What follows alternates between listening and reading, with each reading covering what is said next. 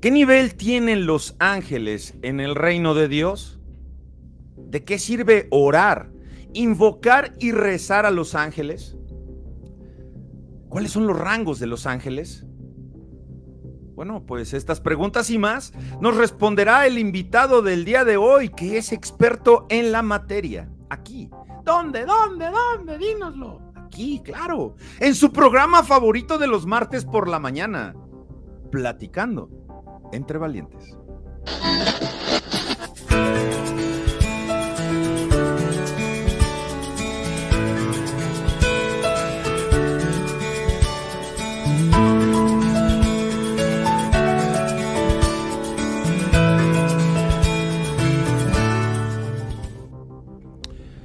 Muy buenos días, tengan todos ustedes, mis queridos amigos y fieles fanses radioescuchas.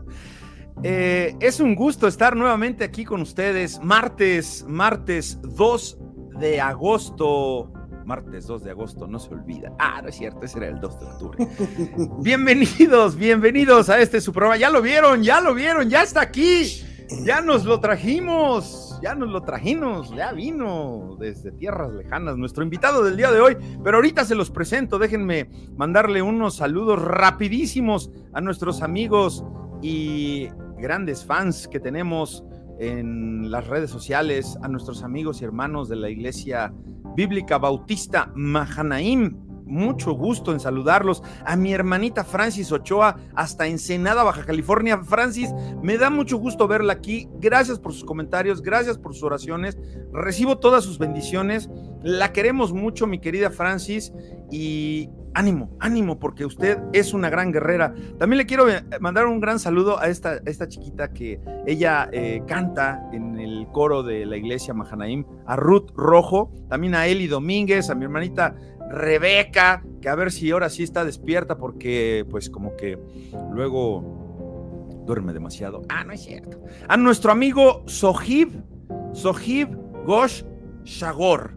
Ahí te encargo, ¿eh? Él nos está viendo en Narayangang. Esto es en. ¿Dónde te dije, Ramón? Allá en. En Bangladesh. En Bangladesh. Y yo cometí un grave error y aquí ya mi maestro me dijo. No me dijo, me dio unos soplamocos, porque ahí sí les encargo que cualquier cosa le puedo decir a mi amigo Ramón, pero menos ponerme al tú por tú, porque está muy grandote.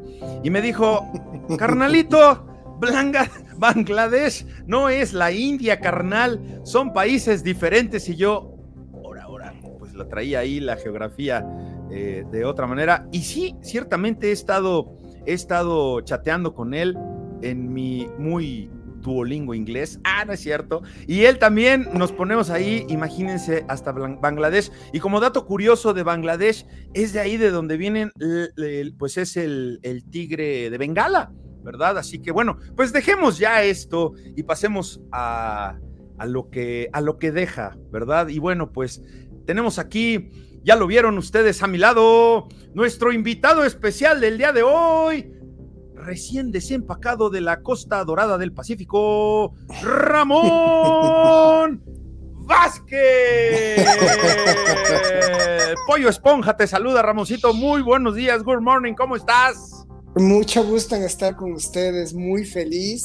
Eh, es algo que he añorado el poder participar en este programa de radio tan bendecido y estar con tanta gente que anhela escuchar la palabra de verdad, que busca un programa diferente, fresco, dinámico, muy divertido. Ahí nos debes la historia del beisbolista de Tabasco, ya te dije. Y, tenemos ahí algunos temitas todavía que, que ajustar. Pero pues saludándolos a todos, de verdad que es una bendición poder amanecer con este día nublado. Recordemos que con nubes o sin nubes Dios bendice y la gracia de Dios, de Dios es para todos. Así es que disfrutemos de esa gracia que Dios nos da y pues estamos aquí con un tema tremendo que yo creo que va a sacudir las fibras espirituales de muchas familias y pidiéndoles a todos que todo lo que hablemos el día de hoy lo repliquen, salpícalo, eh, amigo, amiga, hermano, hermana, personas que nos acompañan de tantos lados, hablen de, esto que, que, Héctor Brum eh, transmite, porque da bendición, porque da vida eterna y porque a ti te va a traer grandes bendiciones también. Así es que, pues bien contento aquí en este lugar, amado amigo, de, de poder que me des la oportunidad, muy agradecido y pues listo, listo para este banquete que el Espíritu Santo nos va a dar en esta mañana. El título del episodio de hoy, mis queridos amigos, lleva por nombre ¿Cómo intervienen los ángeles en la vida del creyente? O sea que vamos a hablar de una materia que eh, viene incluida en lo que es la teología sistemática, eh, que es la angelología. Angelología. Hoy nos va a dar, por eso miren, estoy agotando mis palabras porque ya de aquí no voy a poder hablar nada. De hecho, voy a estar así. Uh, si anoche que hicimos el ensayo, nos pasamos una velada aquí, producción y el hermano Ramón. Oye, qué bonita playera, brother. Mira, nada, más. A ver, modela. Mira, nada más. No, hombre, está bien chida. Desde 1948, instituida la nación de Israel para que los tiempos proféticos que la Biblia maneja se cumplan. En pocas palabras y traduciéndolo, el Señor ya viene. Estamos esperando a nuestro amado Jesucristo, que ojo, nos va a llevar a nosotros la iglesia, Él no toca la tierra, eso es bien importante decirlo, y de ahí vienen una serie de acontecimientos que quizás al final del programa podamos este, hablar unos juicios ahí que se van a ir dando. Así es. Ahí está, ahí está, ya ven, se los dije. Se los dije aquí con, con, este amigo, mejor hay que hacerse a un lado. Muchas gracias, Ramón. De verdad te agradezco infinitamente que estés aquí con nosotros. Ya, déjenme darle aquí una pasadita. A ver, producción, pásame, pásenme los saludos porque vi por aquí, vi por así, por aquí. No andaba muerto, andaba, andaba en el cuarto y quinto paso. No, vi al Yoyopo Zárate. A ver, producción, Argelito, ahí está, míralo. Bienvenido. Te estábamos esperando. ¿Te acuerdas de Adolfo Zárate? Él, él te conoce perfectamente bien, su hijita Andrea. Claro que sí. Y Anita Bonita. Gracias, yo, yo, Posárate. Dice, mira quién. Ay, te encargo, ¿eh? Ahí sí. Mira nada más quién es. Eh, ¿eh? Qué hermosura, ¿Eh? tu esposita. Qué bendición del invitado de hoy. Sí, Anita, mira. gracias. Nos quedamos en cero porque tuvimos que mandar para. No, digo, digo, digo, digo, no, no, no, pero, pero. Ahí está, ok. Y el Angelus. Angelus Angelito, amado. ¿Eh? bueno, pues ahí está. No hay otro, otro saludo. Mira nada más. Hasta Zapopan, Guerrero. Zapopan, Zapopan, Guadalajara, Jalisco. El pollo esponja te saluda, Manuel Gallo. Fíjate, rápidamente les digo, Manuel Gallo es fundador, es fundador de la obra Valientes a los pies de Cristo. Él llegó una semana después de que yo llegué a Tepito, a la vecindad de Nortelanos el hermano Manuel tiene un testimonio impresionante, Ramón, y yo creo que si lo hubieras conocido eh, físicamente, te hubieras de verdad encantado. Es una persona que se quita la camisa por ti, es un carnal que de verdad hay, es, es, eh, y no lo estoy adulando, de verdad, Ramón, tú, este, Manuel, te quiero mucho, es un gusto. Ha demostrado por sus frutos que es un siervo y que ha tenido mucha lucha. Pero bueno, rápido, un aviso, rápido, pero permíteme, Ramoncito, permíteme. Por favor. El día 21 de agosto, hermanos, amigos, 21 de agosto, los esperamos, por favor, en el salón principal del Hotel MX Congreso. Tenemos un amplio estacionamiento, ¿verdad, Ramón? Está muy cómodo llegar. Padrísimo, el hotel, todas las instalaciones, el señor da en abundancia y y los esperamos para que puedan ver la mano de Dios en, toda la obra de los valientes a los pies de Cristo. Es nuestro aniversario, es nuestro aniversario. Cuatro años, cuatro años sirviéndole al Señor allá por la Venustiano Carranza. Cuatro años de decirles, Nel, Nel, no te vendo el púlpito. Morena, Movimiento Ciudadano, PRD, PRI, PAN, pitufos aislados. No. Y ahí estamos, cuatro años cumplimos, vamos a estar de manteles largos, va a ministrar nuestro pastor principal, el doctor David Alberto Casana Salazar, vamos a tener cena del Señor, vamos a estar de fiesta, así que los esperamos a las 11 de la mañana para que nos acompañen a celebrar este gozo en el Señor. Y bueno, pues como dijo doña, ¿quién era esta? Doña Crescencia a lo que nos, como le dijeron a doña Crescencia, a lo que nos trujo Chencha, porque luego me, me andan criticando en las redes sociales. Ay, das muchos saludos. Ay, ya, otra cosa, mariposa. No me importa porque tengo hoy un invitado de lujo y no me importa porque ya me dijo mi hermano Ramón que él es de los fanses number one. Así que cuando haya playeras, ¿verdad, Ramoncito? así es. muy bien, muy bien. Entonces, vamos a comenzar, mi querido Ramón, y eh, fíjense que desde tiempos muy remotos, pero mucho más desde la década de los noventas, Los Ángeles han estado por todas partes, o más bien se habla de ellos por todas partes, en las revistas, en los libros de mayor venta, en programas populares de televisión, en conversaciones, en todos lados, en la cocina, en las amas de casa, en el trabajo, en la oficina, en los seminarios universitarios, en conferencias, de hecho se imparten diplomados de ellos, ¿verdad? Muchas personas dicen haber visto o sentido la presencia de un ángel en su vida. Mis queridos amigos, Ramón, nunca en la historia como en nuestros días ha sido dirigida tanta atención hacia estos seres celestiales. Entonces, ¿cuál es la importancia de todo esto? ¿Está el Señor complacido con esta explosión de curiosidad? ¿Querrá Él que usted y yo participemos de este espectáculo?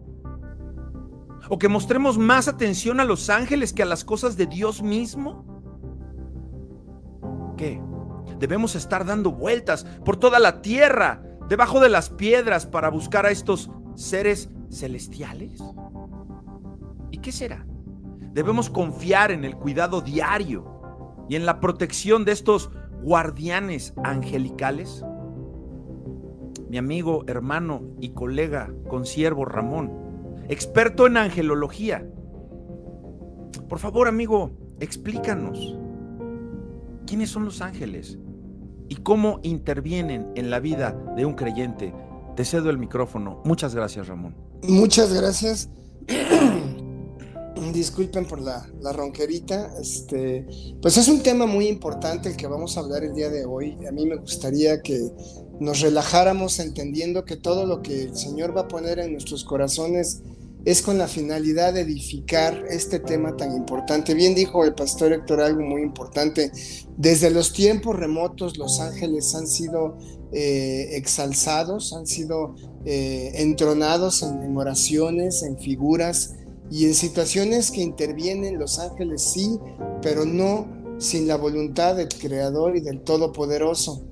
Hoy día, más que nada, nos podemos dar cuenta de que en algunos lugares, en algunas casas, eh, existe una adoración especial a los ángeles.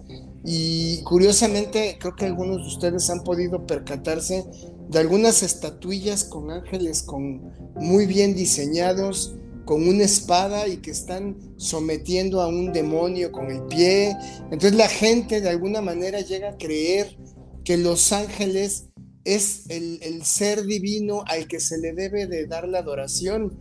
Yo quiero citar Filipenses capítulo 2 del 5 al 11 y dice algo muy bello porque dice, haya pues en ustedes el mismo sentir que hubo en Cristo Jesús, el cual siendo Dios, no estimó a ser como Dios, sino que se hizo hombre y se despojó de esa deidad para llegar a la condición humana más baja, para llegar a la muerte y la muerte de cruz. Y la parte más bella de todo esto es que dice, por lo cual el Padre lo exaltó hasta lo sumo. Pongamos atención en esto, amados eh, amigos, escuchas y hermanos. El Padre lo exaltó hasta lo sumo para que toda rodilla en los cielos, toda rodilla en la tierra, y ojo, toda rodilla debajo de la tierra se doble, y toda lengua confiese que Jesucristo es el Señor, el Rey de Reyes y Señor de Señores.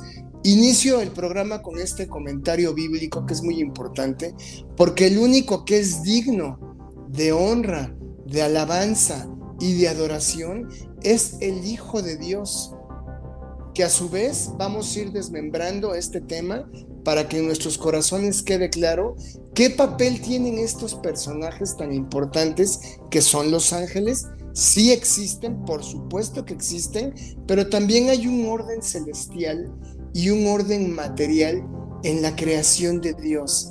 Y en este orden celestial, nada más para que nos demos cuenta de la importancia de los ángeles, los ángeles en el Antiguo Testamento se mencionan por lo menos 108 veces en el Antiguo Testamento, en grandes batallas, en el, libro en el primer libro de los Reyes, en el primer libro de Samuel, en Crónicas, en Josué, nos damos cuenta en Génesis, nos damos cuenta de cómo se menciona la intervención de estos seres especiales, estos seres angelicales y divinos que tienen un orden completamente distinto al de nosotros los seres humanos.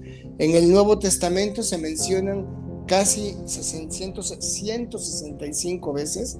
O sea, estamos hablando también de que ya en el tiempo después de que nuestro Señor Jesucristo asciende, los ángeles son mencionados y ahí es donde el Espíritu Santo le da un entendimiento al apóstol Pablo en esas 13 maravillosas cartas paulinas y en Apocalipsis para Juan, el, Juan el amado del Señor, como él se describía en la Biblia, y ahí se nos va describiendo qué papel tienen los ángeles y se nos da un entendimiento que ese entendimiento viene del mismo Espíritu Santo.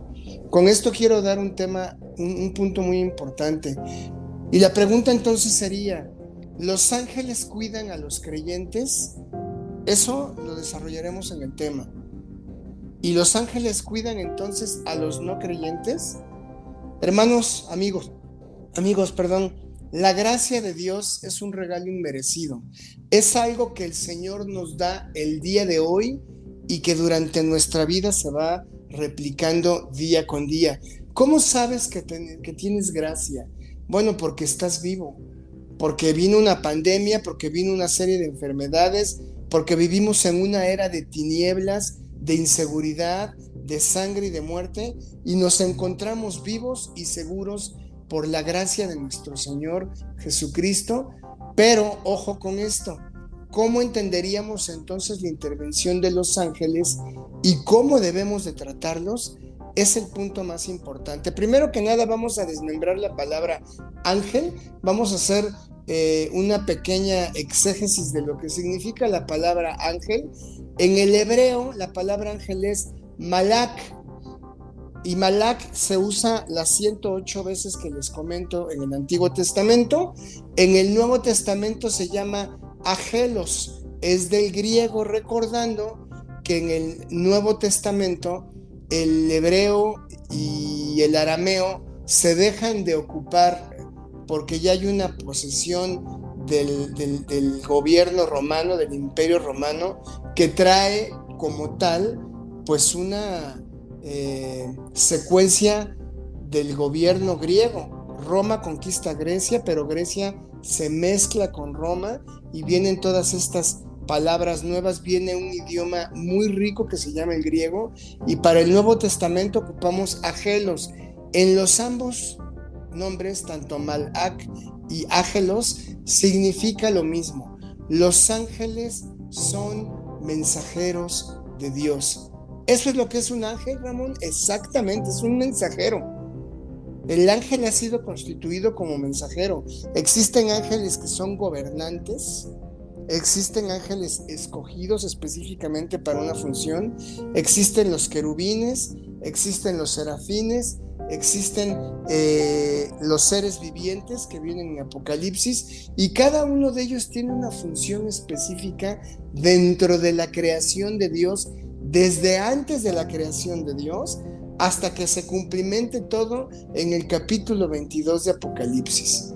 Ahora, nosotros estamos en un ámbito de cuatro reinos. Lo quiero aterrizar de una manera muy sencilla. Tenemos el reino material, que es el reino físico en el que nos desenvolvemos tú y yo.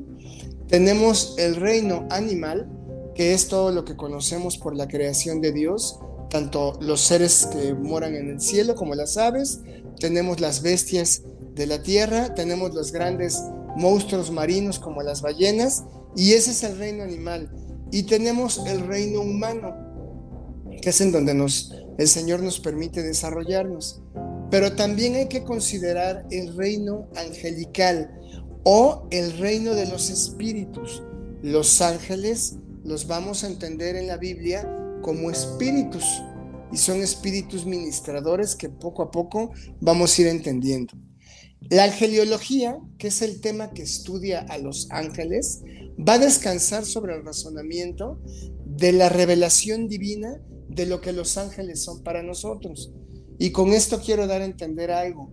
Hay muchas suposiciones humanas que de alguna manera hacen que el ser humano capte la presencia de los ángeles de una manera completamente errónea a lo que Dios ha hecho de los ángeles. Como bien lo comentaste tú, Héctor, eh, esta situación da lugar a seminarios, estudios, imágenes, trabajos, situaciones en las que las personas creen que realmente tener un ángel en su casa va a tener un blindaje espiritual. Es como, me voy a permitir usar un ejemplo y espero no herir susceptibilidad de nadie de los oyentes. En muchas casas, yo he ido a las casas que me invitan a orar o a comer, voy a hablar de Cristo obviamente, y me encuentro con una Biblia en un pedestal bien bonito y la Biblia está abierta. Casi siempre está abierta en el Salmo 91, ya hablaremos del tema también. Y les pregunto, mira, tienes una Biblia, ¿y por qué la tienes abierta? Ah, bueno, porque la Biblia trae eh, eh, poder, trae a los ángeles y aleja la maldad. Ese tipo de cuestiones es por falta de conocimiento, porque en realidad la Biblia fue inspirada por Dios y de acuerdo a la misma Biblia, la Biblia, eh, si tú crees todo lo que viene en la Biblia, si realmente tú abrazas la palabra inspirada por Dios, que es útil para instruir, es útil para enseñar, es útil para exhortar, es útil para redarguir y para que hagamos buenas obras los que la leemos y creemos en ellas como santos de Dios. Entonces cuando tú lees la Biblia y diario te alimentas de ella, empiezas a comprender este razonamiento, por llamarlo de alguna manera, de quiénes son los ángeles. Los ángeles no son espíritus como lo podríamos ver, perdón, los ángeles son espíritus como la misma Biblia lo, lo menciona, pero no son almas. Algo que tú y yo tenemos en la concepción en la que vivimos como seres materiales e inmateriales es que somos espíritu, alma y cuerpo. El espíritu pertenece al Padre, el alma es ese recipiente en donde se almacenan todos tus anhelos, todos tus sueños, todas tus necesidades, todas tus emociones y tus intenciones. Eso es el alma, la psique para los psicólogos. Y el cuerpo es este, esta parte corpórea que nosotros tenemos que día a día se está desgastando. Entonces, si podemos hacer una diferenciación entre los ángeles y nosotros, los ángeles no tienen espíritu más que el que Dios les ha dado, pero no tienen alma. Y me van a preguntar, ¿y tienen cuerpo? Claro que se pueden materializar en cuerpo. Ahí tenemos el caso del Génesis, cuando Abraham va a Sodoma y a Gomorra y va a rescatar a Lot de esta situación de la destrucción. Es muy conocido este, esta historia, que es una historia real, como todo lo que viene en la Biblia, y se presentan ángeles del Señor y son personas, se materializaron y su composición física es tan hermosa y tan distinta a nosotros que por eso es que los habitantes de esta nación quisieron eh, tener intimidad con ellos porque llamaban mucho la atención. Tenemos el caso de Manoa, el padre de Sansón, cuando se aparece un ángel mensajero y le habla a la madre de Sansón y de Manoa. Manoa quiere rendirle culto a los ángeles y les dice, no te vayas y permíteme matar un cordero para poder rendirte tributo ya que has venido a decirnos que vamos a ser padre de uno de los jueces de la Biblia, capítulo 16 del libro de los jueces que te invito a leerlo posteriormente. Y también vemos a Juan, al discípulo amado, que en la isla de Patmos va a recibir posterior a, que es llevado allá encarcelado, va a recibir una serie de revelaciones que son transcritas llamadas el Apocalipsis. Y ahí nos damos cuenta que cuando un ángel se presenta delante de él, él se postra delante del ángel. Y el ángel le dice, no me adores porque yo soy consiervo tuyo. La traducción de la palabra consiervo es, soy un colaborador y servidor de Dios, al igual que tú. El ángel como tal le está diciendo al apóstol, le está diciendo al padre de Sansón y le está diciendo a Abraham y a Lot que son mensajeros, son emisarios y si nos damos cuenta cada uno de ellos trae distintos mensajes. Los que se presentaron con Abraham llevaron un mensaje de destrucción por el pecado que se estaba dando en Sodoma y en Gomorra y alrededor de todas esas tierras. Era necesario sacar a justo Lot, como lo llama el capítulo 11 de Hebreos, de ese lugar porque se estaba afligiendo su alma. Muchos de nosotros, Héctor, amada audiencia, en ocasiones sí tenemos al Espíritu Santo y vivimos en Cristo, pero andamos en lugares que no debemos andar. Y nuestros ojos ven cosas que no deben de ver, nuestros oídos escuchan cosas que no deben oír, y ahí intervienen los ángeles. Los ángeles pueden intervenir de una manera inexplicable, se nos podrían presentar como un vagabundo. Dice Hebreos que capítulo 13 que que no olvidemos a los que están en la cárcel y no seamos malos hospedadores porque quizás pudiéramos haber hospedado a un ángel en nuestra casa sin darnos cuenta. Es decir, los ángeles sí tienen una materialización y una desmaterialización. Son seres que ante nosotros tienen un poder incomparable. Un solo ángel, el ángel de la muerte, llegó a matar a 175 mil adversarios del pueblo de Israel. ¿Por qué? Porque su poder es superior. Sin embargo, no podemos nosotros entender muchas de las cosas que la Biblia nos menciona, hasta donde la Biblia nos dice y hasta donde el Espíritu Santo nos ilumina, es hasta donde nosotros podemos hablar de la naturaleza espiritual que tienen los ángeles. Con nuestra visión no podríamos nosotros ver un ángel. Y es normal, porque no se discierne un ángel al ser un ser espiritual, un ser divino, un ser celestial. Pero eso, eh, más que nada, nos va a dar la realidad de que los ángeles sí existen. Muchos de nosotros hemos llegado a tener accidentes, muchos nos hemos caído, tengo el caso de un amado amigo mío, el pastor que amo, que es Héctor Brum. Pues los que conocen físicamente a Héctor saben el tamaño que tiene. Venía en una moto en Cuernavaca, se cae de la moto, viene con su hija. En ese accidente ellos dos pudieron haber perdido la vida, que es algo muy común en esa carretera. Pero Héctor y su hija iban acompañados de una legión de ángeles, de un grupo de ángeles que por lo menos cuando hablemos de legión estamos hablando de 6.000 ángeles. El número de los ángeles ahorita lo vamos a determinar o lo vamos a mencionar, mejor dicho. Entonces, imagínense con el tamaño de Héctor, ¿cuántos ángeles no aplastó? ¿A cuántos ángeles no aplastó y, su nena también para que no murieran? Los ángeles protegieron completamente eso. Eh, en algún momento mi hermano tuvo a bien visitar uno de los reclusorios más inseguros de, la República Mexicana y no fue como litigante. No voy a hablar, no voy a hablar de más, pero no fue como litigante. Y los que hemos llegado a esos lugares, ya sea por proceso propio o para defender a alguien, sabemos que la vida corre riesgos desde el momento en el que entras. Y una navaja puede entrar en tu hígado en cualquier instante. Pues los ángeles guardaron a mi hermano de esa manera, para que nadie lo tocara. Porque ojo, a donde él entró había ángeles, pero había ángeles demoníacos. Ese es un punto bien importante que ahorita vamos a analizar. Los ángeles caídos, los ángeles de Satanás, van a querer atacar a los hijos de Dios. Y los hijos de Dios tenemos una protección que son los ángeles eh, que, que, nos guardan. Yo tuve muchos accidentes y, situaciones que no son el tema.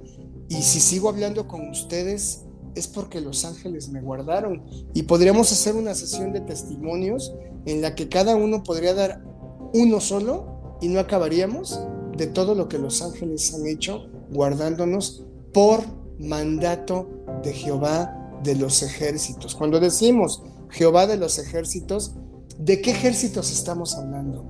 De los ejércitos angelicales, de esas millares incontables de los ángeles. Me voy a permitir citar eh, el primer, el segundo, el primer libro de Reyes. No es el segundo libro de Reyes, discúlpenme, 6.16. Hay un profeta que se llama Eliseo.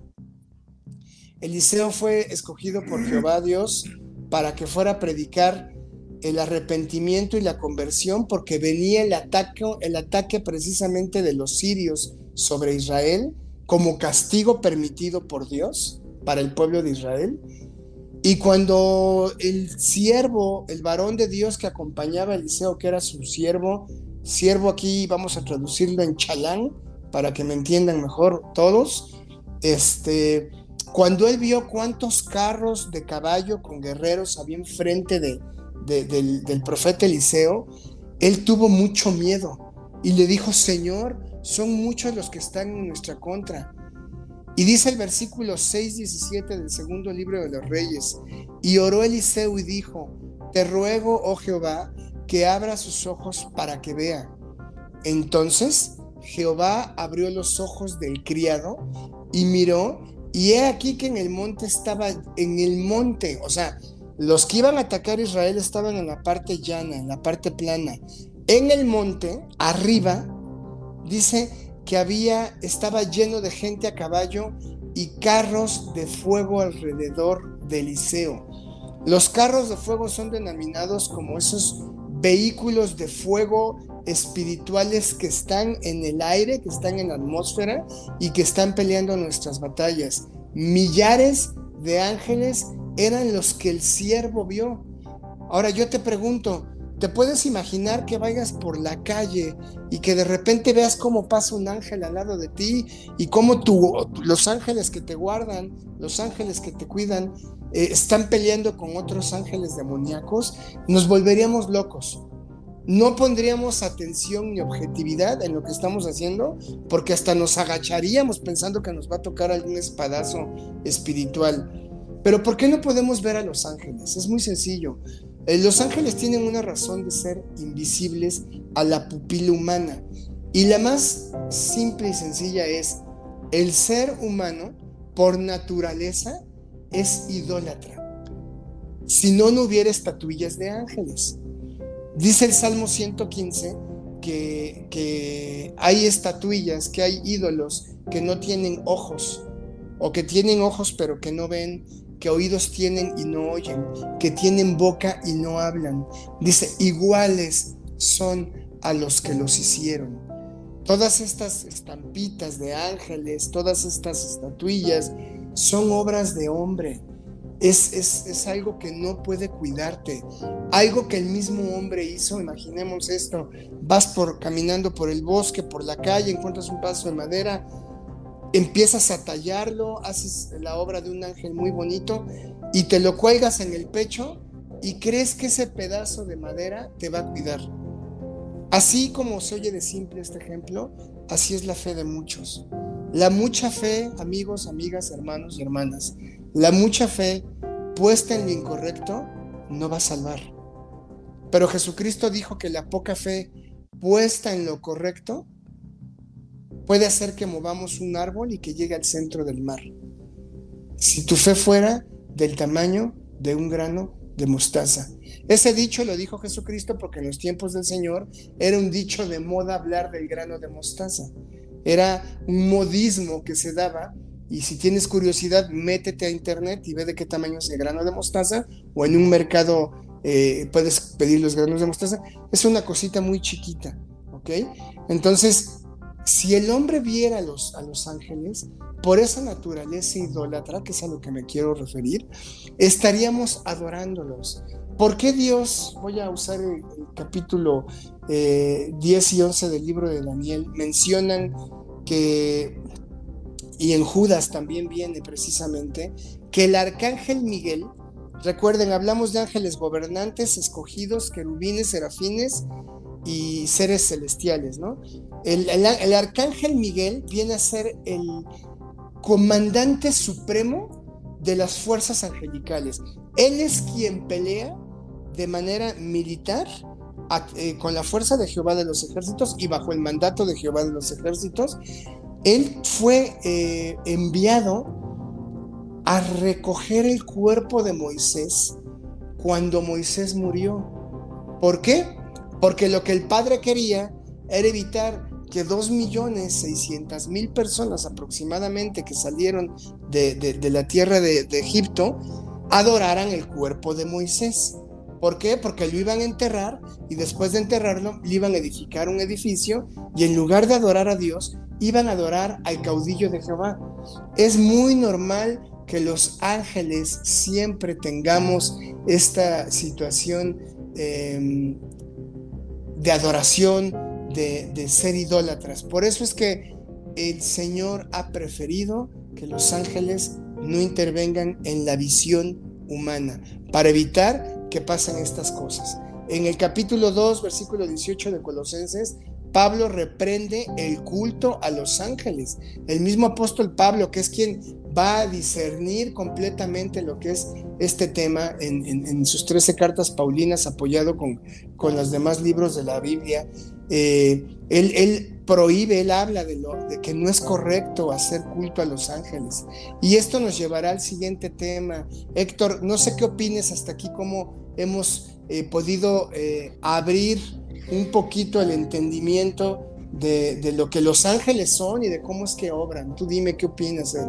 Muy, eh, muy, muy profundo y muy, muy diluido, Ramón. Muchas gracias. Te agradezco mucho la, la pedagogía que nos has estado compartiendo. bueno, la técnica pedagógica porque se entiende perfectamente y, bueno, es muy importante recalcar que el, reino angelical es ese reino de los espíritus, Ramón, que, que bueno, pues incluye también los demoníacos, ¿no? O sea, incluye también a Lucifer, ¿no? Y, sobre todo también una parte muy importante en cuanto a, que un ángel no se ve como tal.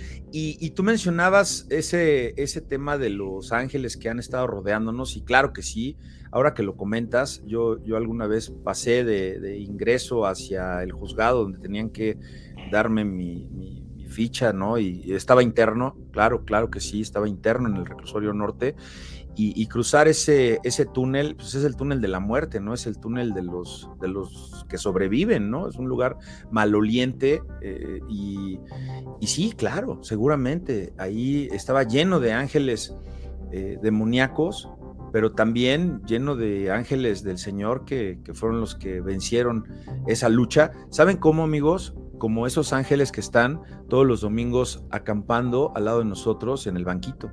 ¿No es así, Ramón? Efectivamente, efectivamente. Eh, cuando tú predicas el Evangelio hay una lucha espiritual que no se ve. Eh, normalmente cuando tú le estás hablando a alguien del Evangelio, hay, hay una lucha que se divide en dos. La interna, la persona que está escuchando lo que le estás diciendo está siendo susurrada por el enemigo directamente y le dice o le pone pensamientos de distracción para que no se ponga el arrepentimiento en su corazón.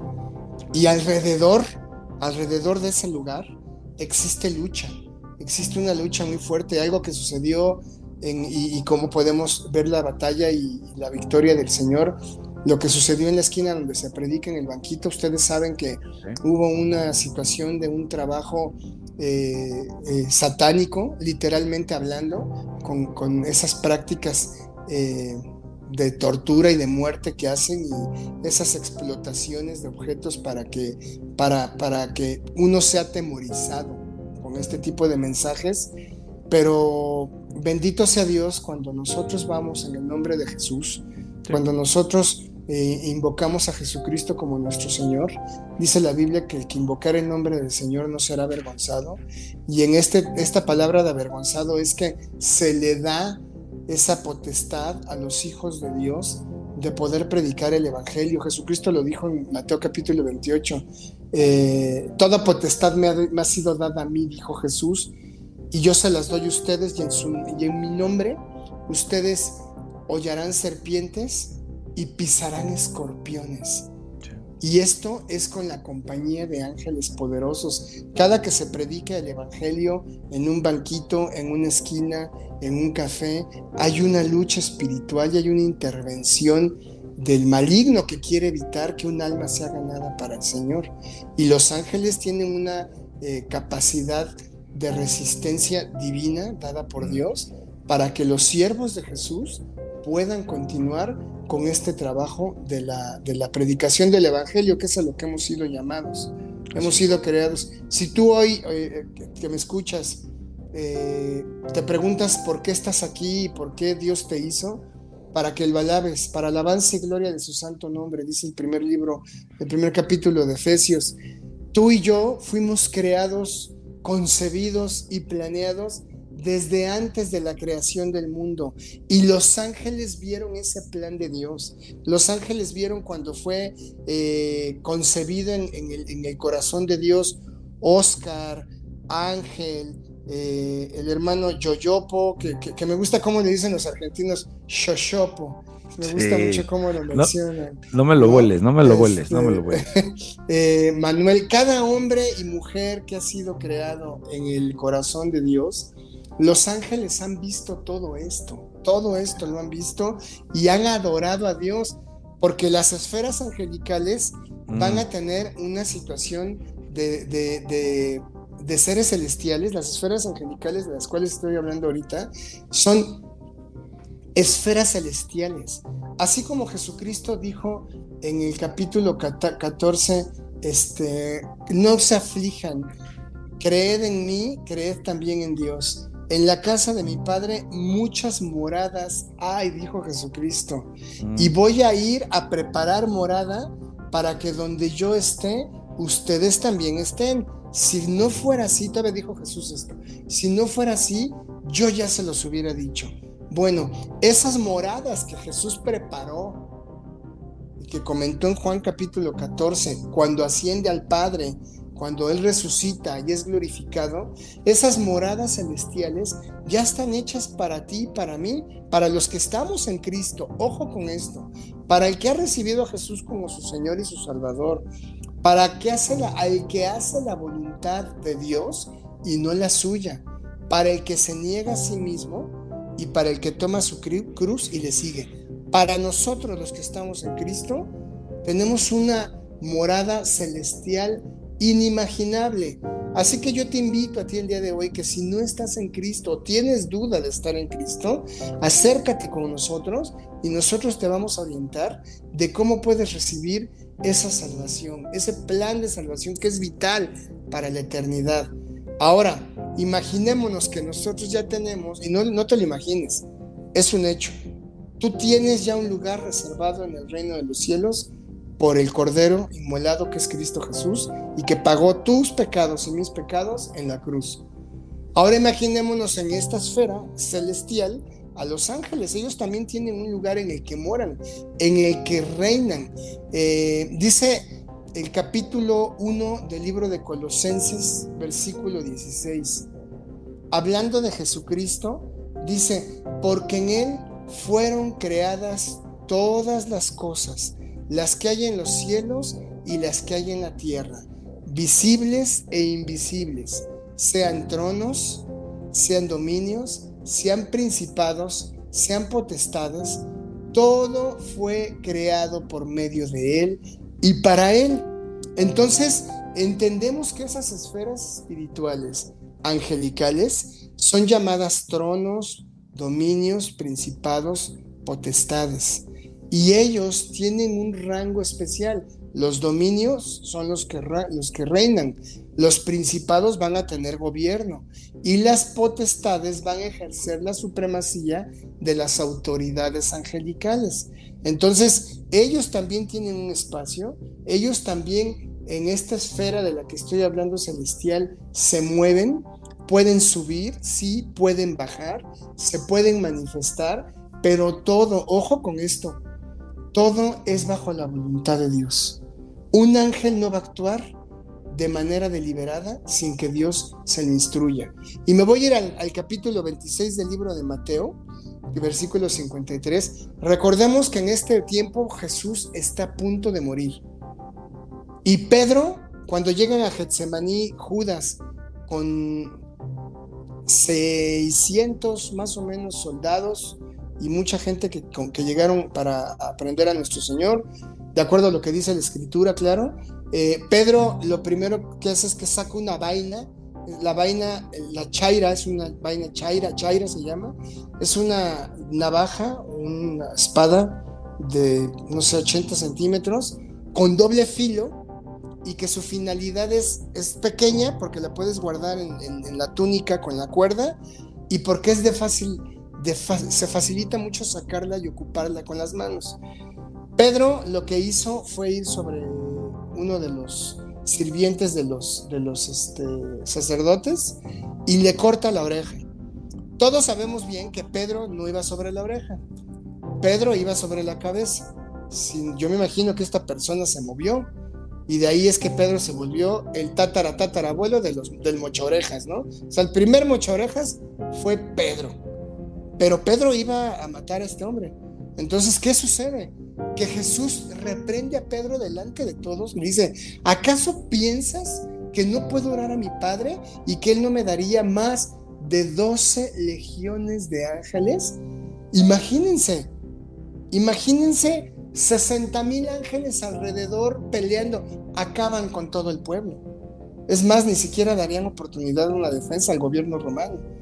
Pero era necesario que Jesús fuera prendido, que fuera traicionado de acuerdo a las escrituras, de acuerdo a lo que dicen los salmos, para que entonces fuera llevado al pretorio, fuera azotado, fuera golpeado, fuera crucificado, fuera muerto y fuera puesto en un sepulcro que nadie había usado para que después un ángel de Dios, curiosamente, moviera esa piedra poderosa, esa piedra gigantesca que no hubieran podido mover los dos apóstoles.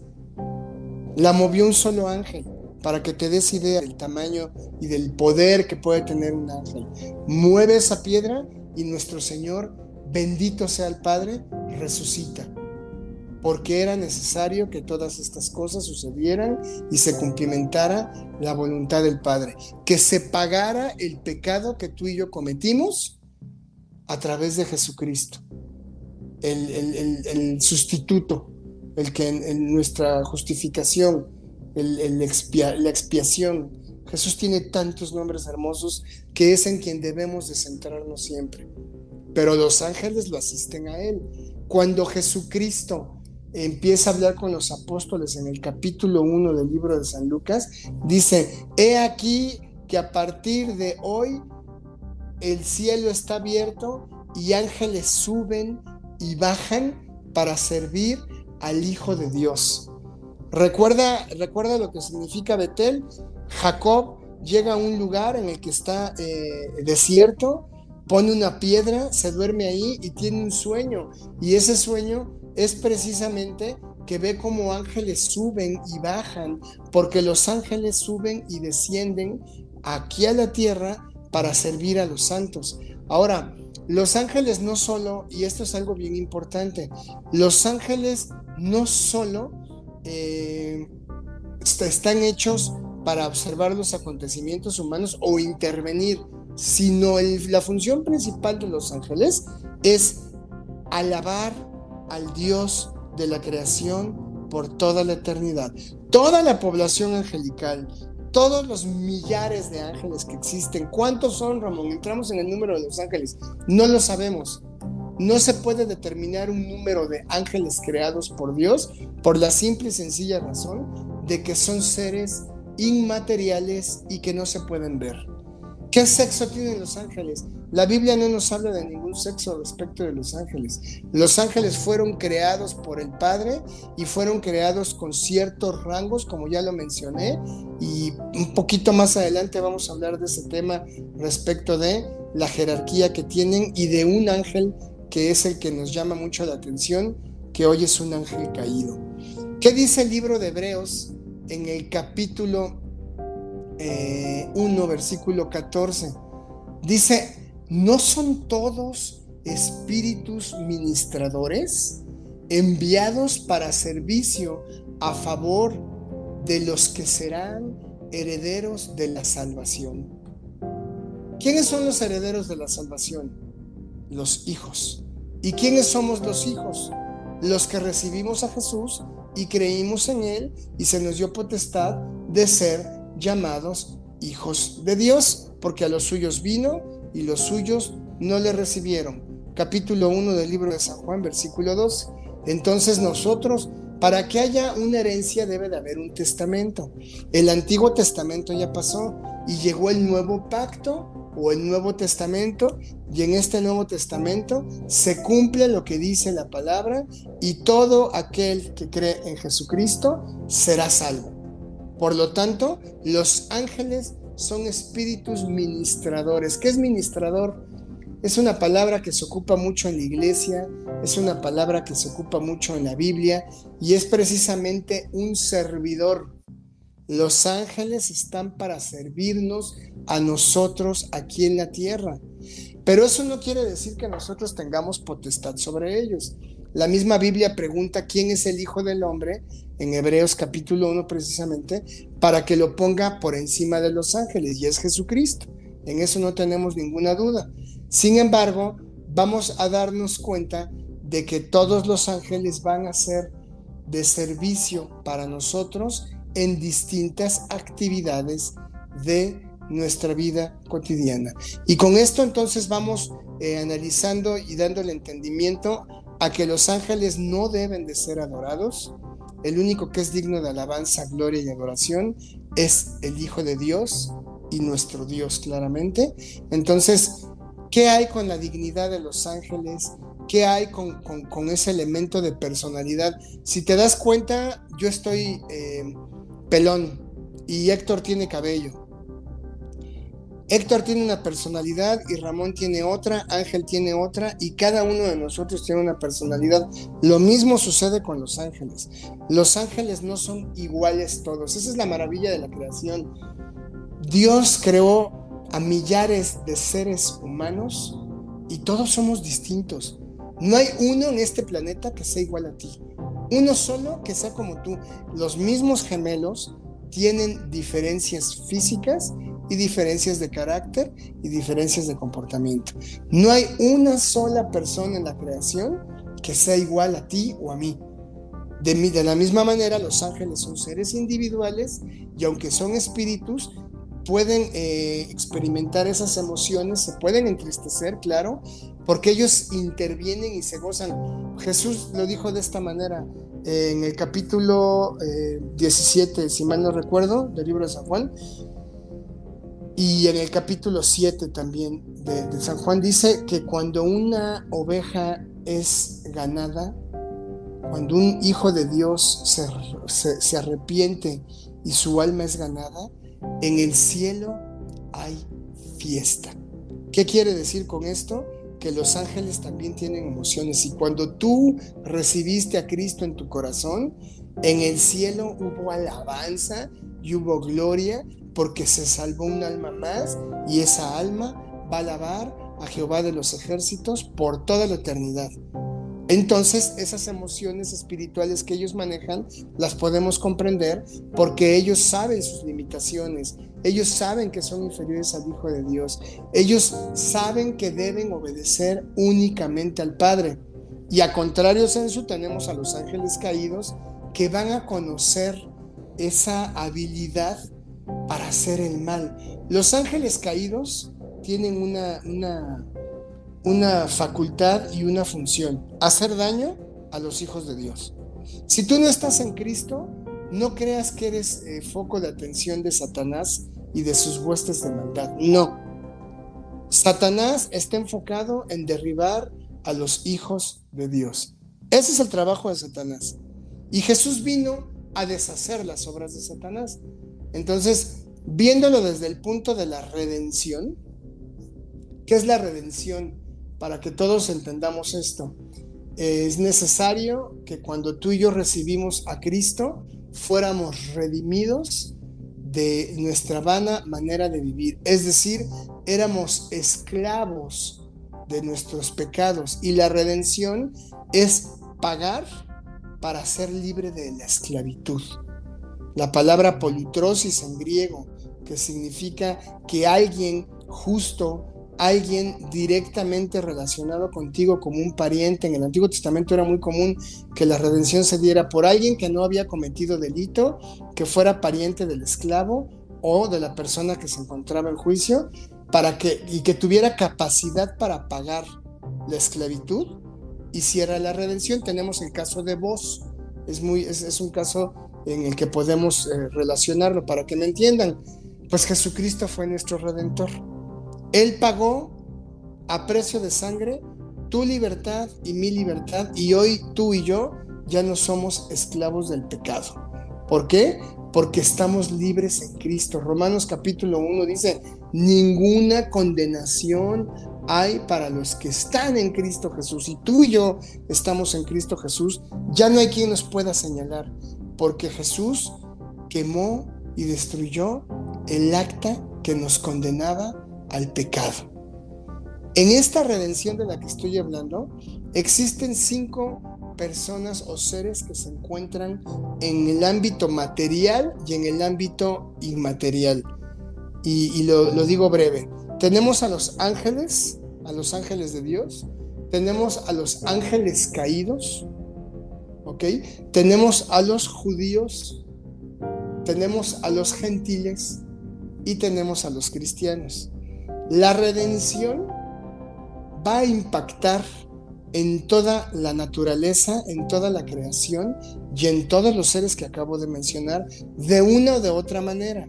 Es decir, dice Pablo que la, la tierra gime dolores de parto.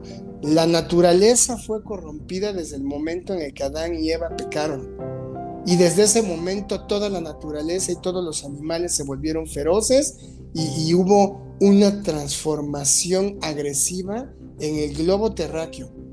Y de esta manera nosotros entendemos cuando dice Isaías que cuando sea el milenio, el niño podrá dormir con el león y tendrá, eh, el león caminará con las ovejas, porque va a haber otra vez mansedumbre de las fieras, de las bestias y de todos los animales. Vas a poder tener de mascota un gorila si quieres. Vas a poder dormir con un león o con un oso polar y no te va a comer porque va a cambiar la naturaleza. Esa es parte de la redención que va a venir para la naturaleza. Para los ángeles caídos, la redención lo único que va a hacer es traer el castigo eterno al que han sido sujetos por haber eh, seguido al ángel caído. La redención para los ángeles de Dios va a traer esa ratificación de alabanza y gloria a nuestro Padre y por toda la eternidad vivirán así. Y nos quedan tres, los judíos, los gentiles y los cristianos. Habrá redención para los judíos, para aquellos que reconozcan que Jesucristo es el Señor. Los judíos están esperando a su Mesías, a su Mashiach. Pero ya hoy día hay muchos judíos que reconocen a Cristo como su Salvador y como su Señor, y ellos tendrán redención. Los gentiles, llámale gentil a todo aquel que no es judío. Es bien sencillo. A cualquiera que no es judío se le llama gentil. Y para él va a haber redención. Y la redención va a ser que tanto el judío va a ser libre de esas prácticas religiosas obligatorias, porque la religión no salva. La religión, como su nombre lo dice, religa, amarra. Tienes que hacer algunos actos para recibir algo. Cuando dice la misma Biblia en el Efesios 2 que no es por, por obra, sino por gracia, para que nadie se gloríe. Todos los que estamos aquí hoy, estamos por gracia de Dios. Entonces, ángeles caídos y ángeles no caídos tendrán su parte en la eternidad después de que nosotros seamos redimidos en, la nueva Jerusalén en esa, en esa concepción eterna en la que vamos a vivir. Judíos y gentiles podrán ser redimidos y entonces ya no serán ni judíos ni gentiles, sino que van a ser cristianos, creyentes. El que cree en el Señor Jesucristo ha sido redimido. Y hoy yo puedo declarar con todo mi corazón que soy eternamente esclavo de la libertad que tengo en Cristo Jesús. Soy libre en Cristo. Me denomino siervo de Jesucristo porque dependo de Él en cada acto. La soberbia ha sido quitada de mi corazón y de tu corazón. Somos hijos de Dios y los ángeles nos sirven en este camino en el que estamos.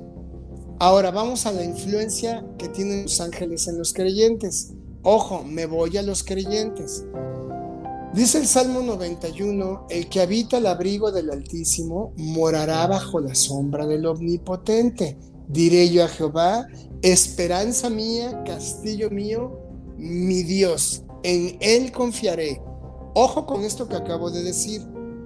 Para que tú te consideres un creyente, es porque tienes que habitar al abrigo del Altísimo, morar en la sombra del Omnipotente. Lo acabo de decir, en Romanos capítulo 1 dice, ninguna condenación hay para los que están en Cristo Jesús. Hoy nosotros estamos en un programa de radio y quizás tú puedes justificarte delante de Dios y decir, Señor, yo escuchaba el programa de Platicando entre Valientes. Yo escuchaba lo que decía el pastor Héctor Brum, escuchaba a sus invitados. Sí, escuchar es una cosa, no seáis oidores de la palabra, sino sed hacedores, dice el Espíritu Santo. Qué bueno que estás con nosotros, qué bueno que estás escuchando, pero para que tú te denomines un creyente, un cristiano, tienes que habitar bajo el abrigo del Altísimo y morar en su sombra. Porque el que se sale de la sombra de Dios va a ser quemado. El que se aleja del abrigo va a ser consumido. Nosotros ya dependemos de ese abrigo y de esa sombra en Cristo Jesús. Entonces, el Salmo 91 va a brindar una protección divina que es la que estamos viviendo el día de hoy. Héctor, hoy 2022, ¿qué, estamos viviendo en, nuestras, en nuestra sociedad? ¿Qué, puedes aportar tú con toda esta ola de, sangre que vivimos en nuestra hermosa República Mexicana, de las enfermedades, de las abominaciones que estamos viendo? Te escucho, por favor. Pues que estamos viviendo, eh, como tú bien lo comentaste, ¿no? Los tiempos finales. O sea, inician los, eh, los dolores de parto. Eh, estamos amaneciendo con una noticia que está sacudiendo al mundo, ¿no? Una visita de una alta funcionaria del Congreso de los Estados Unidos en, Taiwán que puede venir a, desatar la furia, la ira y, bueno, pues ahí tenemos, ¿no? La muestra de lo que de lo que está sucediendo en ese ámbito espiritual, ¿no? Donde, pues, ¿qué sería lo más normal y lo mejor para la humanidad? La paz, ¿no? Pero, ¿qué es lo que tenemos? Una guerra que está ya eh, salida de control, que está atorada entre Rusia y, eh, Estados Unidos, Ucrania, Ucrania, Y, bueno, pues ahí como mediador antes, pues eh, tenemos a Estados Unidos y ahora resulta que ya se, están, perdón el término, pero ya se van a aventar el tiro con China y China con, con eh, Estados, Unidos. ¿no? Entonces, eso es lo que veo, Ramón, y me, llama mucho, mucho la atención en cuanto a la cuestión de que no tenemos autoridad sobre ellos, ¿no? Entonces, también que estos ángeles están operando, o sea, no operan sin la voluntad de Dios, ¿no? Entonces, la voluntad de Dios pues está haciéndose evidente y eso a muchas personas no le gusta. Eso a muchas personas les causa eh, pues pregunta, ¿no? De decir, bueno, entonces, ¿por qué si Dios es bueno, permite que entonces estos ángeles demoníacos se estén moviendo? Porque pues no es el ángel Gabriel que esté moviendo las intenciones de los gobernantes que quieren acabar con el mundo y que va a haber un, choque entre naciones que al final, pues, es la exterminación, Ramón. ¿No? Claro, Eso es lo que opino, amigo. Eso es lo que opino. Gracias. Y adicional a todo esto que acabas de comentar, fíjate que este, estamos, tan estamos viviendo los últimos tiempos que podemos eh, asegurar lo que dice la Biblia en, el capítulo 24 del libro de San Mateo, pues se le pregunta al Señor, no es el tema, pero sí quiero tocarlo en breve, nada más comentar. Dice este, San Mateo capítulo 24, eh, pues están viendo el, templo, están viendo, todos los discípulos dicen al Señor, ve Señor, porque el templo en la época de Cristo era hermoso, era, era una estructura eh, geométrica perfecta, obviamente dictada por Jehová de los ejércitos, como sabemos, este, con piedras de oro, con piedras de ofir, con diamantes, rubíes, con láminas de oro en las puertas, era una cosa inimaginable. Y, él dice, ven todo esto, de cierto les digo que no quedará aquí piedra sobre piedra que no sea derribada. Viene, viene general Tito, destruye Jerusalén y destruye todo el templo y queda saqueado. Sin embargo, las señales de los últimos tiempos vienen precisamente en el versículo 3, porque dice que estando ya sentados en el monte de los olivos, les dice, oigan, nadie los engañe, miren que nadie los engañe, porque ya, ya vendrán en, este, en este momento, mm, me cambió la página mi dedo, perdónenme. Dice, porque vendrán muchos en mi nombre diciendo que yo soy el Cristo, van a oír de guerras y rumores de guerras, que es lo que acabas de comentar, este, se va a levantar nación contra nación, eh, va a ser el principio de dolores, los van a entregar a los cristianos, nos van a entregar a tribulación, hermanos, y muchos van a tropezar y van a ser falsos profetas, se multiplicará la maldad de los hombres entonces dice que será predicado el Evangelio del reino en todo el mundo. Estamos viviendo las señales de los últimos tiempos. Ojo con esto. ¿Y qué dice el Salmo 91 respecto de todo lo que estamos hablando? Hoy 2022 ya no puedes dejar que tu hijo de 9, 10 años salga a la tienda a comprar un, chocolate. no se puede, tienes que ir con él. No puedes dejar a los niños en la calle porque no sabes qué puede pasar.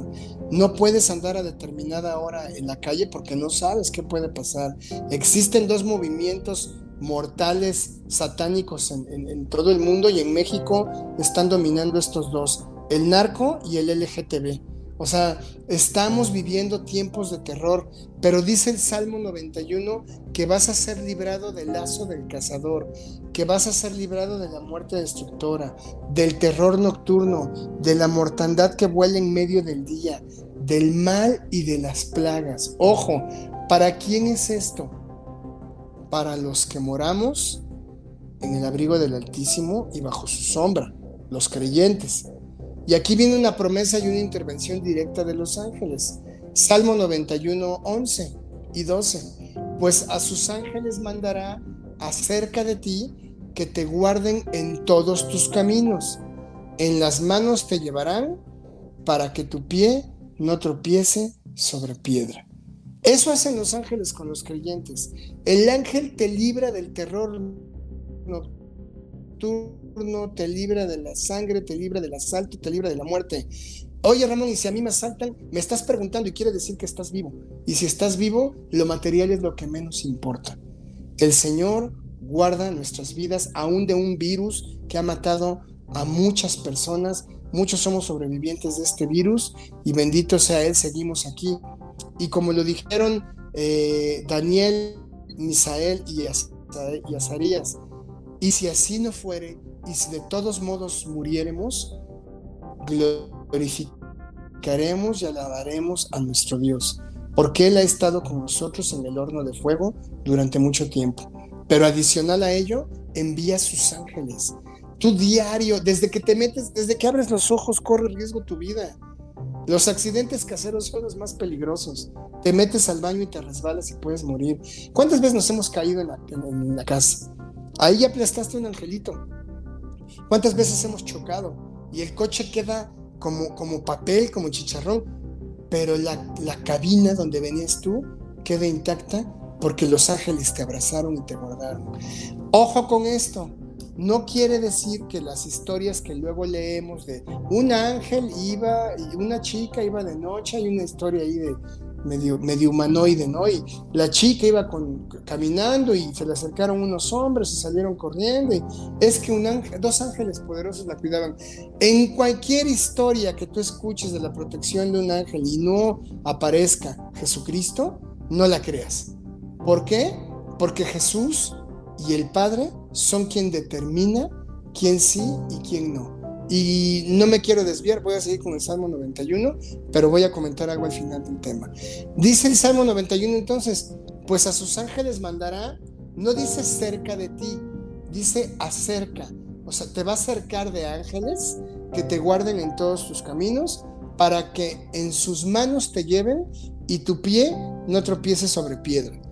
Pero tengamos cuidado con la palabra porque la palabra también la usa el maligno. Tenemos el capítulo 4 de San Lucas en el que habla la Biblia de que el Espíritu Santo levantó a Jesús ya para iniciar su ministerio público y lo llevó al desierto 40 días y 40 noches y en esos 40 días y 40 noches Jesús padeció lo mismo que tú, tuvo hambre, tuvo frío, tuvo dolor de espalda, tuvo algún problema estomacal. Jesús era un ser humano como tú y como yo. Fue hecho de carne, fue concebido en una mujer virgen y fue glorificado en la cruz para que la deidad permitiera su resurrección y poder subir al Padre. Pero Jesús pasó lo mismo que tú y yo. Y Satanás, eh, Satanás es un actor antagónico en la Biblia, porque el protagónico es Jesucristo, precisamente. De Jesús se habla desde, desde Génesis y en Apocalipsis se concluye en nuestro Señor hasta la eternidad. Entonces, Satanás es el actor antagonista en la Biblia. Satanás se menciona también en la Biblia desde, las revelas desde los orígenes hasta las revelaciones. ¿Tú crees que Satanás no conoce la escritura si él fue el actor? Él fue el, el que hizo todo lo que viene escrito conoce la Biblia mejor que tú y que yo.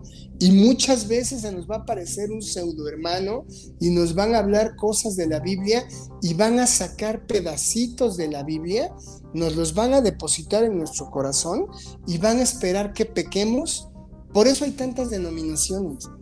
Hay más de, ojo con lo que te voy a decir, hay más de 55 mil denominaciones de cristianos en el mundo. Y cada una exalta o saca un pedacito de la Biblia. En el principio era una denominación y eran los del camino y se llamaban apóstoles, discípulos, creyentes de Jesucristo. Entonces, ¿qué sucede cuando Satanás se acerca a Jesucristo y lo lleva a Jerusalén, capítulo 4, versículo 9 del libro de San Lucas, y lo pone en el pináculo, en la parte del templo, que era la parte más alta, y le dice, si eres hijo de Dios, échate de aquí abajo. Y Satanás cita la Biblia y dice, porque está escrito.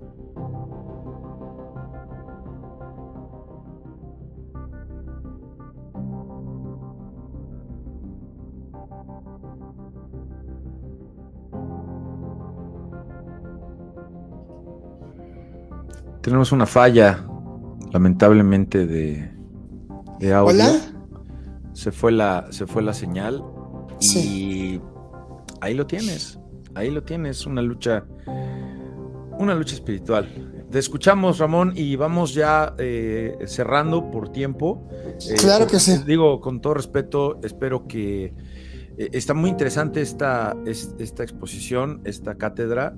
Y, bueno, si fuera posible en la medida de, de, tu tiempo también, que sé que, que, estás complicado por todas tus actividades seculares, eh, ¿Nos pudieras hacer favor de acompañar en alguna otra ocasión para, para continuar con esto? Porque pues la angelología es, es muy amplia, eh, mi querido Ramón. Claro que sí, muchas gracias, con todo gusto. Yo encantado, bueno, feliz y agradecido con Dios de poder estar aquí y que me vuelvan a invitar las veces que sea necesario. Es más, te cobro menos, como dices tú. Este, ya ven, ya ven que si era cierto que es broma, por cierto. Sí, es broma. Este, eh, no, es que hay gente sensible, ¿no? no es broma. Ojo, que quede claro que la palabra de Dios es libre y no se cobra ni una nada. Porque de gracia recibimos y de gracia damos. Continúo. Mi querido Ramón. Sí, perdóname.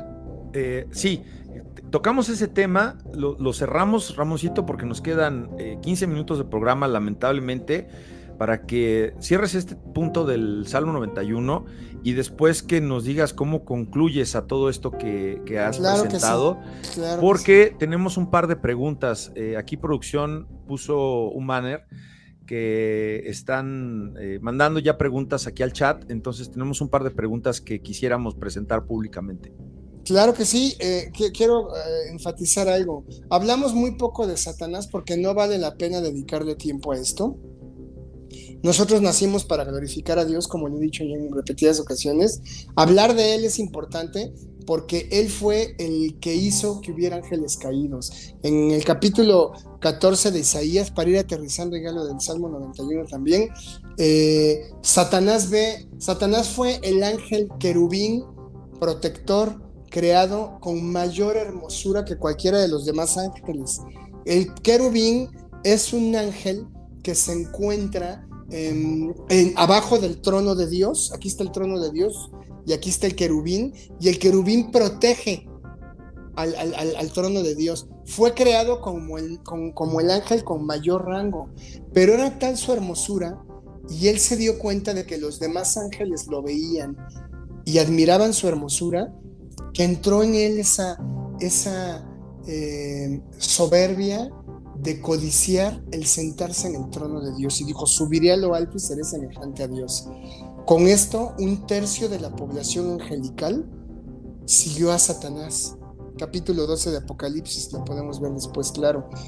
Y entonces estos ángeles que, en lugar de entronar a, a, Jehová de los ejércitos, se voltearon con Satanás, estos ángeles fueron expulsados a la tierra con Satanás y son los ángeles caídos. Hay cuatro ángeles de los que habla la Biblia que son muy poderosos y que están encadenados y que en los tiempos escatológicos serán desatados para atormentar y matar a la tierra. También es un tema que, si después me permite, Héctor, vamos a analizar. Ojo con esto, Satanás le dice a, a Jesús, aviéntate porque dice que a sus ángeles mandará cerca de ti para que te guarden y en tus manos te sostendrá para que no tropiece tu pie sobre piedra. Fíjense qué interesante porque Satanás está usando la Biblia para tentar a Jesús. Pero qué tal que Satanás jamás, eh, jamás dijo, eh, pues a sus ángeles mandará cerca, acerca de ti para que te guarden en todos tus caminos. Satanás lo único que dijo fue, eh, tal cual, a sus ángeles enviará para que tu perdón, perdón, perdón, estos ángeles mandará acerca de ti para que te guarden y en las manos te sostendrán.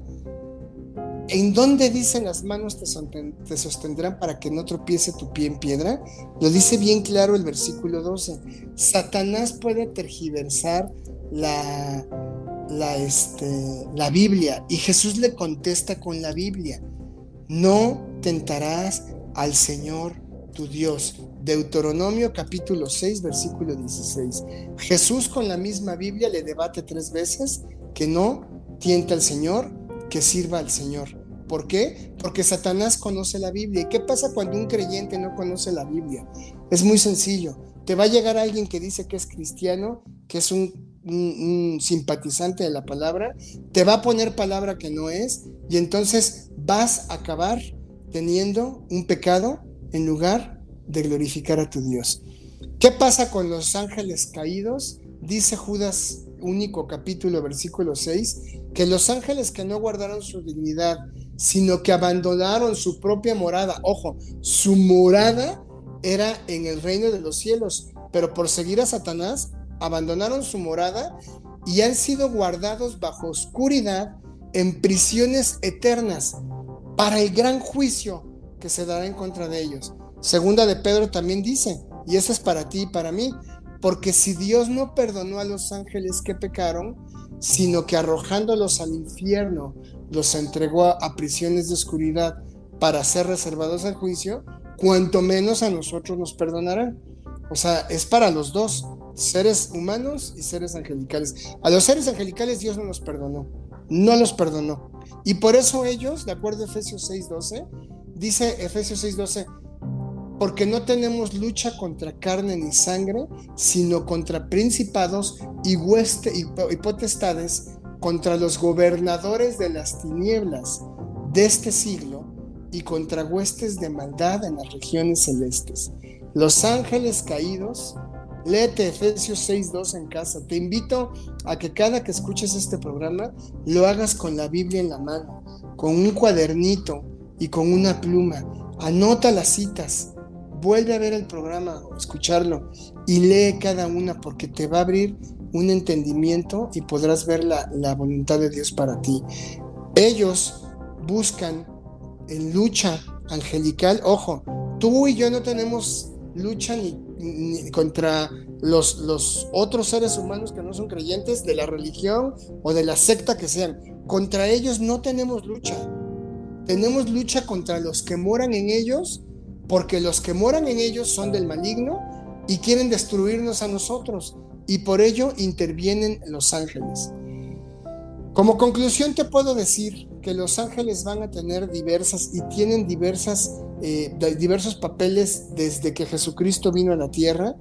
El primero de ellos es, ya lo mencioné, eh, Lucas 15:10 lo, lo afirma mejor, cuando alguien se arrepiente, hay gozo en el cielo por parte de los ángeles. También tenemos que Jesucristo dijo que el que me confesare delante de los hombres, también el Hijo del Hombre, Cristo, lo confesará delante de los ángeles de Dios. Mas el que me negare delante de los hombres será negado delante de los ángeles de Dios. Es decir, ellos son testigos de la salvación de cada alma. Y por último, nos vamos a dar cuenta que nosotros, la iglesia, vamos, de acuerdo a 1 Corintios 6.3, vamos a juzgar en el reino milenial y en, el, en la eternidad no, ¿qué crees? Tú y yo vamos a juzgar a los ángeles. Es increíble. Eh, podríamos abundar más en el tema.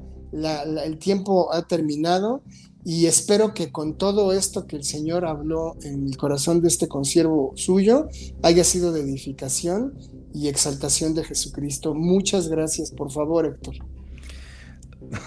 No, pues al contrario, y, bueno, pues hay, eh, hay mucho, mucho material de donde eh, pues podemos ampliar este, este, este contenido. Muchísimas gracias.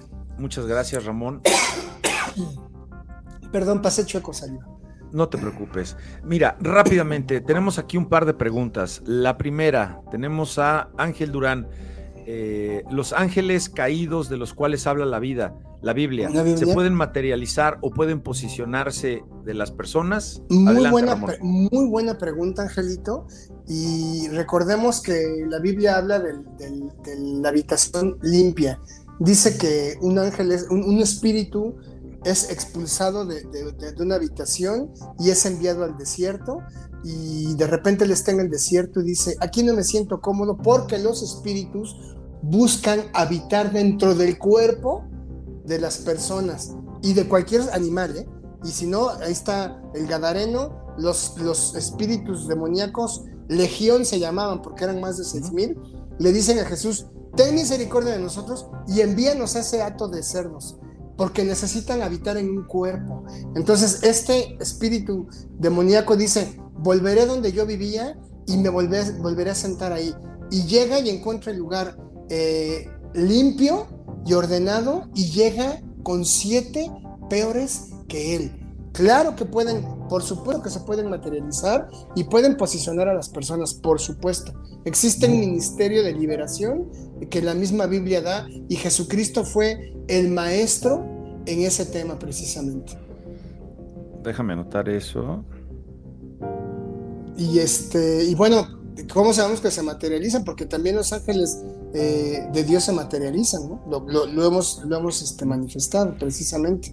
El ángel demoníaco, perdón rápido, no tiene cuernos y cola. Perdóname, pero no.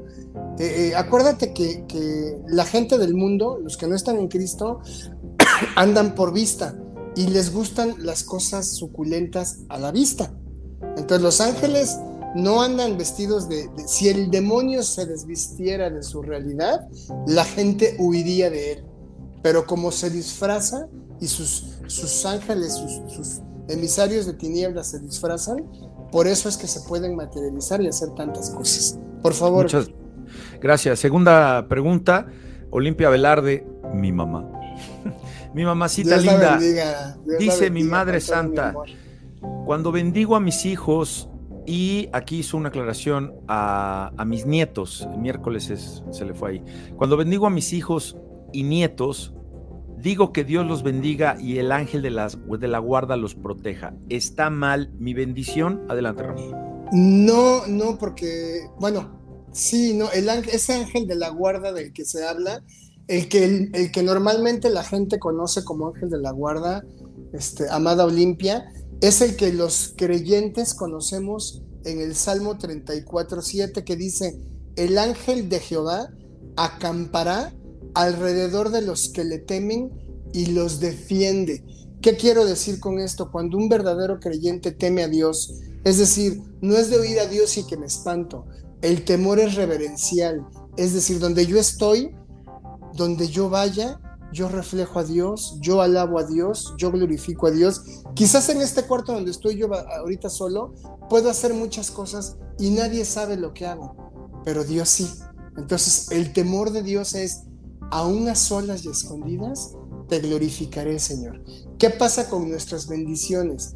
Cuando nosotros le decimos a nuestros seres amados que el Dios de los cielos te bendiga, automáticamente va inmerso en esa bendición la protección de los ángeles. Sin embargo, es necesario que temamos a Dios y que lo glorifiquemos para que nuestras bendiciones tengan efecto conforme a lo que dice la palabra. Muchas gracias, Ramón. Y bueno, pues tenemos aquí muchísimos comentarios. Muchas gracias por su participación. Tenemos aquí a nuestro hermano Ariel. Nos habla de la angelofonía, ¿verdad? Que es la, manifestación de los ángeles.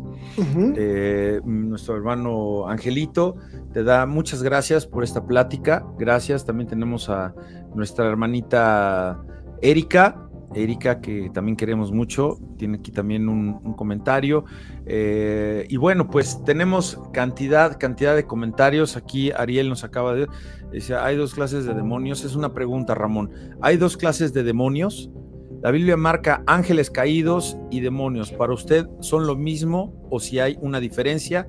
Adelante, Ramón. No, muy buena, muy buena la pregunta. Recordemos que eh, la Biblia nos habla precisamente de, y lo, comentábamos ahorita en el Salmo, en el, perdón, en segunda de Pedro 2.4. Porque si Dios no perdonó a los ángeles que pecaron, sino que arrojándolos a prisiones, los arrojándolos al, al, infierno, los entregó a prisiones de oscuridad. Hay demonios que, es decir, recordemos, y esto es bien importante, Ariel, hay principados, hay dominios, hay potestades y hay huestes. Lo que dice Efesios precisamente en el capítulo 6 es que em, estamos hablando de, de, principados, de potestades y de gobernadores de las tinieblas en este siglo. Este siglo es el tiempo en el que vamos a estar en la tierra. Ellos son huestes espirituales de maldad y tienen rangos. Muy buena la pregunta, porque tienen rangos. Hablando de principados, estamos hablando de aquellos que tienen un, régimen militar superior contra las demás potestades y gobernadores. Son los que llevan el control de todas estas este, tinieblas en los ángeles caídos. Se manifiestan y se dan de muchas maneras, pero es importante sí dividirlos. Como lo dije hace rato, existen algunos ángeles mm, caídos, algunos demonios que son, eh, que tienen un nivel muy poderoso y que están guardados para el tormento en el tiempo de la gran tribulación, de la tribulación y la gran tribulación. Recordemos bíblicamente, y de aquí me agarro para este comentario, la Biblia a partir del capítulo 6 al versículo 16 nos habla de 21 juicios, hermanos y hermanas. Nos habla de los sellos, nos habla de las trompetas y nos habla de las copas. En las copas se van a liberar a estos ángeles demoníacos que tienen un poder tremendo para que puedan eh, atormentar a toda la tierra y matar al número de humanos que está destinado para ello.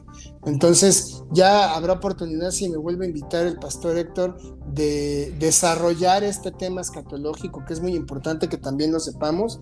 Y espero que con esta eh, breve respuesta haya aclarado la duda. Muy buena la pregunta. Gracias, Ariel.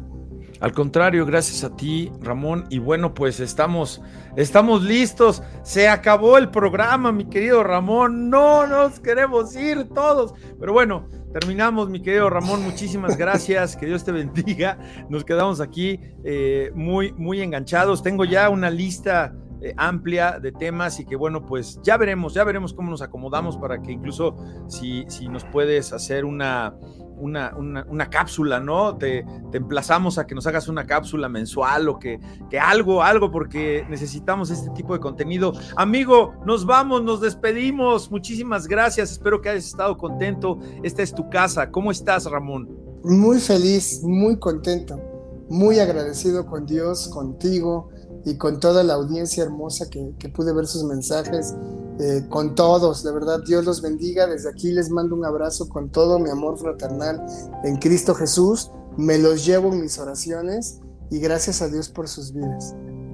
No, no, que no termine, por favor. Y por ahí decía el Yoyopo, como decía Vicente, que mientras sigamos oyendo, siga predicando, nos vamos, mi querido Ramón, y como diría el extinto, tú te acuerdas, tú te acuerdas de Cachirulo, mi querido Ramoncito, eh, te contaban cuentos de chiquito, yo todavía no nacía, pero tú que ya estás cálmate, Cálmate, cálmate, Como diría el extinto. Vamos a ver si nos sale, a ver producción, vamos a ver si este sí funciona para que sea ya el bueno que diga. A la de tres vamos a decir la frase célebre del extinto cabeza de zanahoria. Adiós, amigos. Vamos a ver, Ramón. Una, dos, tres.